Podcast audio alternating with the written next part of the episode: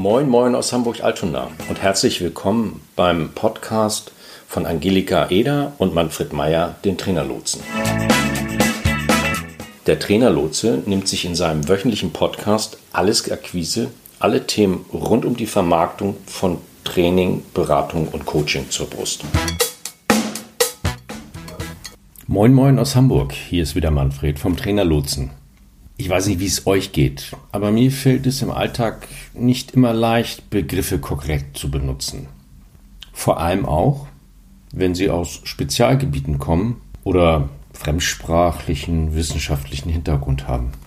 Ganz verrückt wird es, wenn wir bei der Vereinnahmung von fremdsprachlichen Begriffen unsere eigenen, bisweilen sehr eigenwillige Wege gehen. Beispiele? Gerne. Auf meiner Liste ganz oben das Handy.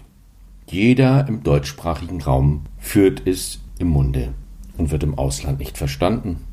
Der so vertraute englische Begriff ist im Unterschied zum Notebook, Tablet oder Desktop gar kein Engländer von Geburt, sondern eine umgangssprachliche Adaption.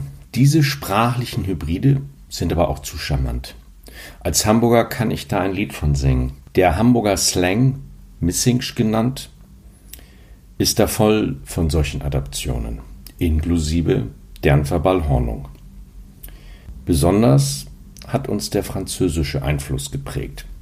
Lang ist's her, da war die französische Sprache für recht kurze Zeit allgegenwärtig. Der olle Napoleon hatte seine Kavalleriepferde nebst zugehörigen Reitern in unserem lieben Wahrzeichen dem Michel für Auswärtige die Hauptkirche St. Michaelis untergestellt, bis der preußische General Blücher sie von dann trieb. Geblieben sind uns noch heute benutzte Begriffe. Okay, meistens nur bei denen, die ein bisschen länger in Hamburg leben oder wie ich, der hier geboren wurde. Beispiel: Der Hamburger ist auf dem Kiviv, dass im Jahr keiner eine Plörre anbietet oder unterjubelt. Und wem das passiert, der kriegt eben halt ein Etchi-Batch. Alles drei Begriffe, die aus dem Französischen verbaut wurden. Also das Kiviv heißt Kiviv, die Frage der Besatzungssoldaten, wenn jemand in der Dunkelheit sich rumtrieb. Die Plörre ist einfach das Pleur. Und Etchibetch, ich hoffe, ich kann es halbwegs vernünftig aussprechen, ist die Verbahnhundung vom französischen Entre été si bête. Das war hoffentlich als Französisch zu erkennen.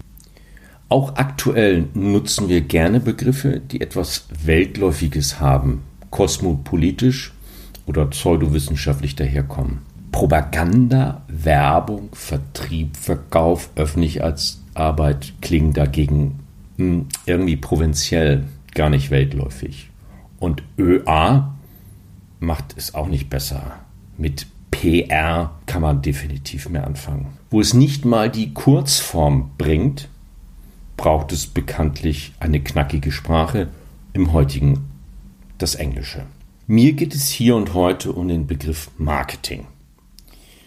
Viele führen ihn im Munde, wollen damit aber unterschiedliches ausdrücken. Aus meiner Sicht muss man sich nochmal die eigentliche Definition vom Begriff Marketing zur Gemüte führen. Nach Wikipedia gibt es dann natürlich auch so das eine oder andere, aber die hauptsächliche ist die Vier-Säulen-Strategie, bestehen aus Produkt, Preis, Promotion und Vertrieb. Im Englischen 4P, Product, Price, Promotion and Place.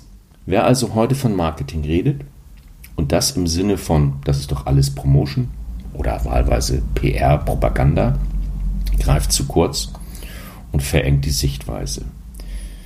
Denn Marketing bedeutet mehr, viel mehr.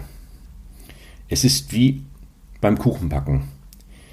Wir nehmen Mehl, Eier und Zucker, also vergleichbar Arbeit an einem Produkt, die Preisfindung und Gestaltung der Werbung. Und dann Backpulver oder Hefe, also in unserem Fall den Vertrieb. Und wer gerade das dann weglässt, der kann nur flache Pfannkuchen backen. Volumen kriegen wir aus dieser Sache nicht. Dazu braucht es ein spezielles Treibmittel. Das Bündel aus Vertriebsmaßnahmen, die auf das Ziel fokussieren, der Kunde kauft. In der Realität kann dieses Treibmittel für den Umsatz sehr unterschiedlich daherkommen. In dem einen Fall lebt man vom Empfehlungsgeschäft, im anderen investiert man in die gute alte analoge Neukundengewinnung oder im anderen Fall führt man einen Online-Sales-Funnel zur finalen Kaufentscheidung. Und das alles kann sich dahinter verstecken, wenn jemand vom Marketing spricht.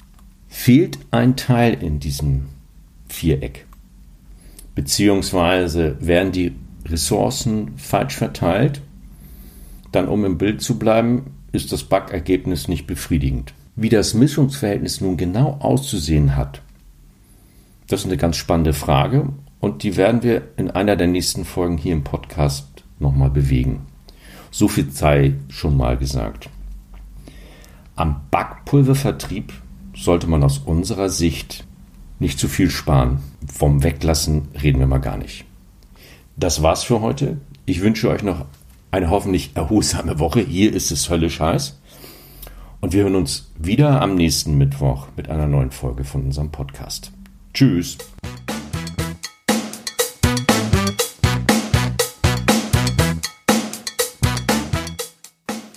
Das war's für heute. Wir sind am Ende dieser Folge angelangt. Vielen Dank fürs Zuhören. Weitere Informationen findet ihr in den Show Notes zur Sendung auf trainerlotse.de-podcast. Solltet ihr noch Fragen haben oder uns einfach kontaktieren wollen, dann schreibt uns eine Mail an ahoy.trainerlotse.de. Zum Schluss haben wir noch ein paar Hinweise und eine Bitte. Wir sind sehr gespannt auf eure Feedbacks. Also mailt uns gerne, was euch durch den Kopf geht. Wir antworten direkt oder machen zu einer eurer Fragen bzw. Anregungen eine eigene Podcast-Folge.